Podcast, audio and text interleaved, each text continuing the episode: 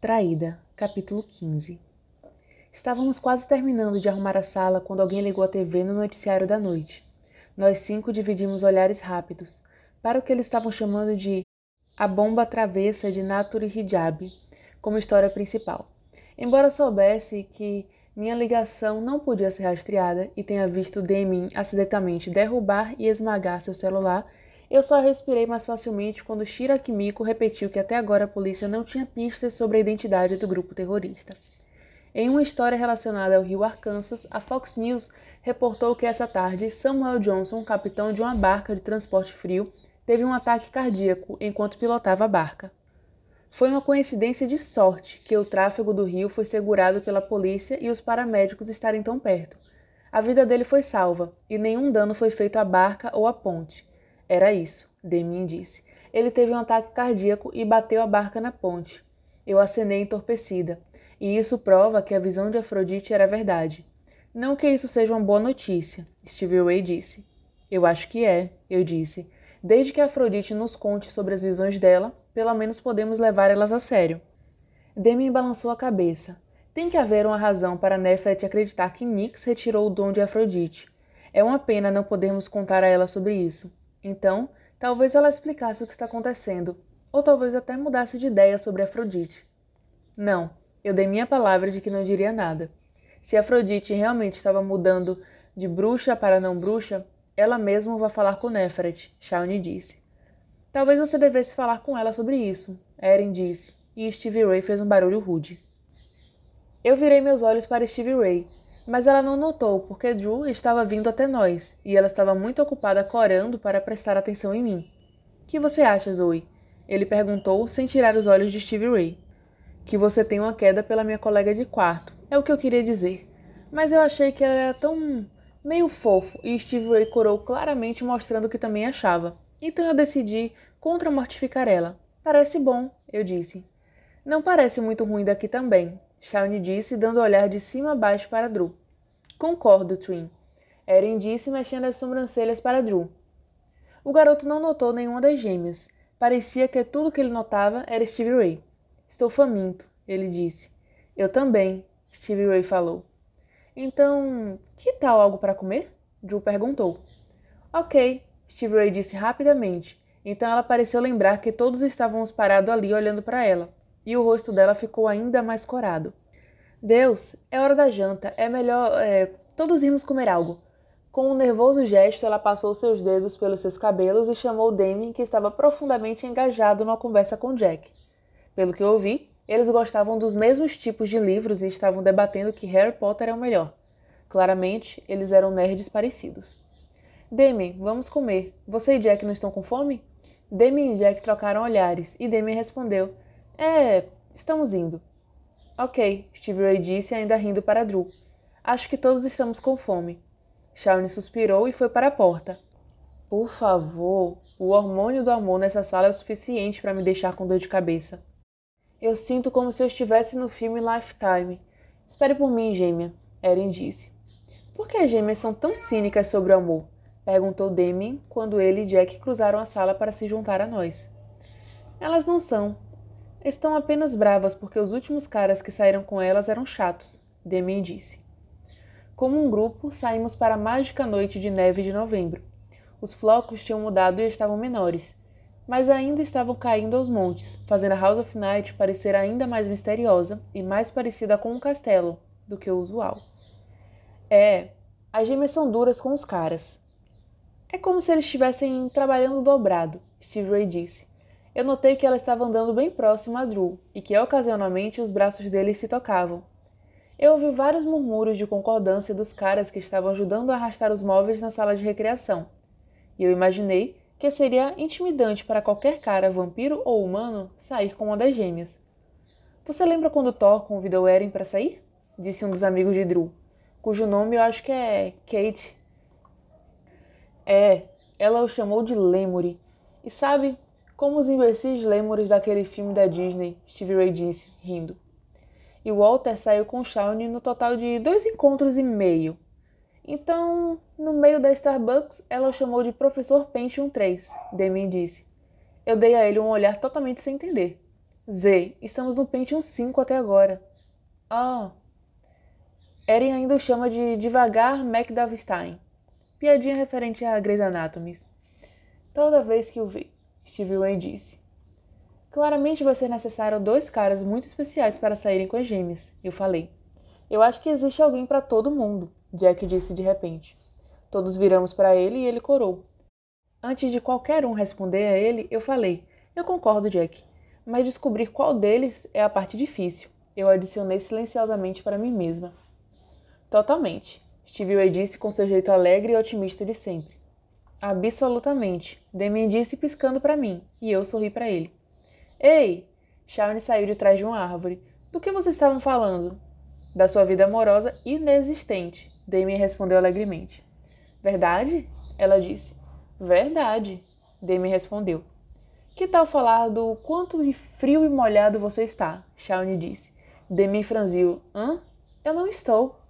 Eren saiu do lado da árvore com uma bola de neve na mão. Você ficará, ela gritou, jogando e atingindo Demi no meio do peito.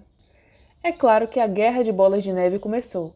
O pessoal correu para se esconder enquanto juntavam novas bolas de neve e miravam em Shawnee e Eren. Eu comecei a me afastar. Eu disse a você que neve é ótimo, Stevie Ray disse. Bem, então vamos esperar por uma nevasca, Damien gritou, mirando em Eren. Muita neve e neve. Muito melhor para a disputa de bola de neve.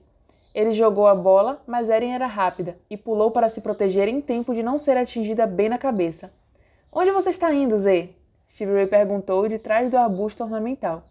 Eu notei que Drew estava ao lado dela jogando bolas contra Shawnee. Para o Media Center, eu tenho que ver as palavras para o ritual de amanhã, então vou pegar algo para comer e voltar para o dormitório quando acabar. Eu continuei me afastando cada vez mais rápido. Odeio perder a diversão, mas. Eu voltei para dentro, fechando a porta em tempo de ouvir os três plop plop plop de três bolas de neve contra a madeira. Eu não estava só dando uma desculpa para sair da guerra de bolas de neve. Amanhã eu teria que lançar um círculo e liderar um ritual que pode ser tão antigo quanto a lua. Eu não sabia que diabos estava fazendo. Ok, claro. Eu lancei um círculo com meus amigos um mês atrás, com uma pequena experiência, para ver se eu tinha afinidade com os elementos. Ou se eu estava maluca. Até eu sentir o poder do vento, fogo, água, terra e espírito passarem por mim e meus amigos testemunharem isso. E por de lado essa ideia maluca, não que eu seja totalmente cínica nem nada, mas por favor, apenas por favor, como as gêmeas diriam. Ser capaz de sentir o poder dos cinco elementos era bizarro. Quero dizer, minha vida não era um filme dos X-Men, embora eu definitivamente gostaria de passar um tempo de qualidade com o Wolverine. O Media Center estava previsivelmente vazio. Era afinal de contas sábado à noite. Só nerds total passavam a noite de sábado no Media Center. Sim, eu sabia muito bem o que isso me fazia. Eu já decidi onde começar a procurar. Peguei o catálogo no computador e procurei por livros antigos de feitiços e rituais, ignorando qualquer um recentemente publicado. Eu fiquei particularmente atraída pelo título Ritos Místicos da Lua de Cristal por Fiona. Eu mal reconheci o nome dela como uma das vampiras poetas laureates dos anos 1800. Tinha uma foto legal dela no nosso dormitório, eu escrevi o número do livro e o encontrei numa prateleira obscura, empoeirada e sozinha. Eu pensei que era um excelente sinal ser um daqueles livros de capa de couro e bem grosso. Eu queria um fundamento e tradição para que dissesse algo sobre minha liderança para as filhas negras e soubessem algo mais do que a influência moderna de Afrodite. Eu abri meu bloco de notas e peguei minha caneta favorita, o que me fez pensar sobre o que Lauren tinha dito sobre preferir escrever poesia à mão do que no computador. E me fez pensar sobre Lauren tocando meu rosto e minhas costas, e a conexão que passou entre nós.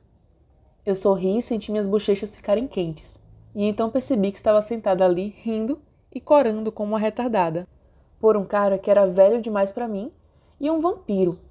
As duas coisas me deixavam nervosa, como deveriam.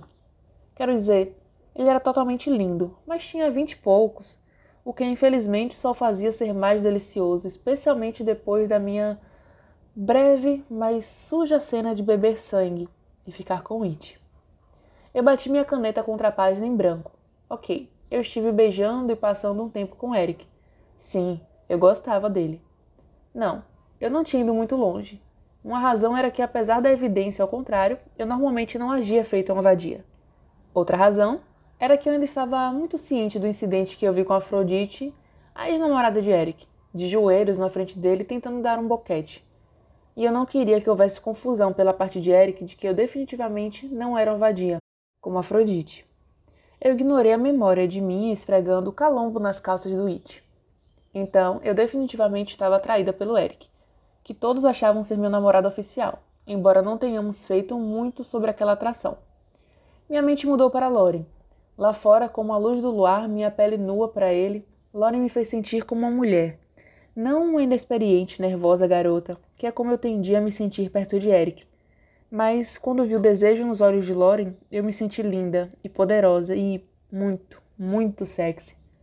E eu tinha que admitir para mim mesma, eu gostava muito desse sentimento. Ah, e como It se encaixava em tudo isso? Eu me sentia diferente sobre It, tanto quanto sobre Eric ou Loren. It e eu tínhamos uma história.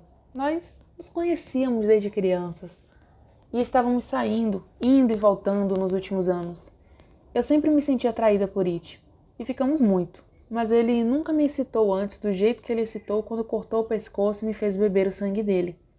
Eu tremi e automaticamente mordi meus lábios só de pensar nisso me fez sentir quente e aterrorizada ao mesmo tempo. Eu definitivamente queria ver ele de novo, mas era porque eu ainda gostava dele, ou por causa da ânsia de sangue que eu sentia por ele. Não faço ideia. Verdade, eu gostava de It há anos. Ele era meio bobo às vezes, mas geralmente de um jeito fofo. Ele me tratava bem e eu gostava de sair com ele. Pelo menos essas coisas eram verdade, antes dele começar a beber e ficar alto. Então sua bobeira virou idiotice, e eu parei de confiar nele. Mas ele disse que parou com isso, então não significava que ele voltou a ser o cara que eu gostava tanto? E se fosse, que diabos eu deveria fazer? Sobre Eric? Loren? E o fato que beber o sangue de It era completamente contra as regras da House of Night. E eu definitivamente ia beber mais do sangue dele. Meu sorriso suou suspeitosamente como um choro, eu realmente precisava falar com alguém. Nefret? De jeito nenhum. Eu não ia contar para o vampiro adulto sobre Loren. Eu deveria admitir que bebeu sangue de It de novo, suspirei. E provavelmente tinha intensificado o imprint entre nós. Mas eu não podia. Pelo menos ainda não. Eu sei que era egoísta, mas eu não queria me meter em problemas com ela enquanto ainda estava tendo que estabelecer a liderança das filhas negras. Stevie Ray? Ela era minha melhor amiga e eu queria contar a ela. Mas se eu realmente ia falar com ela, então teria que admitir que bebi o sangue do It, duas vezes. E quanto eu queria beber de novo? Isso não iria assustar ela? Me assustava. Eu não aguentava imaginar minha melhor amiga olhando para mim como um monstro. Além do mais, eu não achei que ela fosse entender. Não de verdade. Eu não podia contra a vovó. Ela definitivamente não ia gostar do fato de Lauren ter vinte e poucos e eu não conseguia imaginar falar com ela sobre a parte da luxúria com a ânsia de sangue. Ironicamente, eu percebi que a única pessoa que não surtaria sobre a ânsia de sangue e definitivamente ia entender sobre a parte da luxúria era a Afrodite. E estranhamente, parte de mim queria falar com ela, especialmente depois de descobrir que as visões dela eram verdadeiras. Eu tinha um pressentimento em relação a Afrodite, que estava me dizendo que tinha muito mais acontecendo com ela do que o fato dela poder definitivamente ser uma vadia odiosa. Ela irritou Nefret, isso era óbvio. Mas Nefret tinha dito a Afrodite em palavras frias e odiosas que Nix tinha retirado seu favor em relação a ela, e ela deixou claro para mim, e praticamente toda a escola, que as visões de Afrodite eram falsas. Mas eu tinha prova de que elas não eram, e isso me deu um assustador pressentimento. Mas eu estava começando a imaginar o quanto eu realmente podia confiar em Nefret. Forçando meus pensamentos de volta ao Media Center e a pesquisa que eu tinha que fazer, eu abri o um antigo livro de ritual e um pedaço de papel caiu dele. Eu peguei o papel, achando que algum garoto tinha deixado notas nele, e congelei. Meu nome estava escrito em cima com uma elegante letra que eu definitivamente conhecia. Para Zoe, atraente sacerdotisa. A noite não pode bloquear seu sonho escarlate. Aceite o desejo que chama.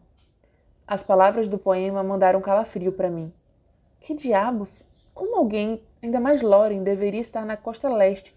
Iria saber que eu ia pegar esse livro. Minha mão tremia. Então larguei o papel e devagar reli o poema. Se eu tirasse o fato de que era incrivelmente romântico que o vampiro do poeta Laureate estava me escrevendo poesia e lesse o poema sem estar totalmente surpresa por quão sexy ele era, eu percebi algo tão perturbador quanto o haiku estar aqui para começo de conversa. A noite não pode bloquear seu sonho escarlate. Eu estava ficando absolutamente louca. Essa linha faz parecer que Loren sabe sobre mim beber sangue? E de repente, o poema parecia errado, perigoso, como um aviso que não estava escrito. E eu comecei a me perguntar sobre o poeta. E se Loren não tivesse escrito ele? E se foi Afrodite? Eu ouvi falar com seus pais. Ela deveria estar trabalhando para me expulsar das lideranças das filhas negras. Isso seria parte do plano dela? Shhh. O plano dela. Eu estava começando a soar como uma história em quadrinhos bem ruim. Ok, Afrodite me viu com Loren, mas ela poderia saber sobre o haiku? E também como Afrodite saberia que eu voltaria para o Media Center para procurar um livro antigo em particular? Isso parecia como uma estranha parte dos poderes psíquicos que um vampiro adulto pode ter, embora eu não tivesse ideia de como. Quero dizer, eu nem sabia que ia escolher esse livro até uns minutos atrás. Nala pulou na mesa do computador, me dando um belo susto. Ela reclamou e se esfregou contra mim. Ok, ok, vou trabalhar. Mas enquanto pesquisava no velho livro de rituais e feitiços tradicionais, minha mente continuou dando voltas sobre o poema e o sentimento inquieto que parecia ter permanentemente se alojado dentro de mim.